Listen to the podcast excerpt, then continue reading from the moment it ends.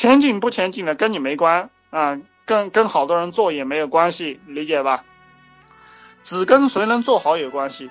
大部分人都是草包，凡是只要理解了我这句话的人，就知道这个社会是好混的。因为大部分人都不具备竞争力，大部分人都是拿来嘲笑的，就是拿来糊弄的。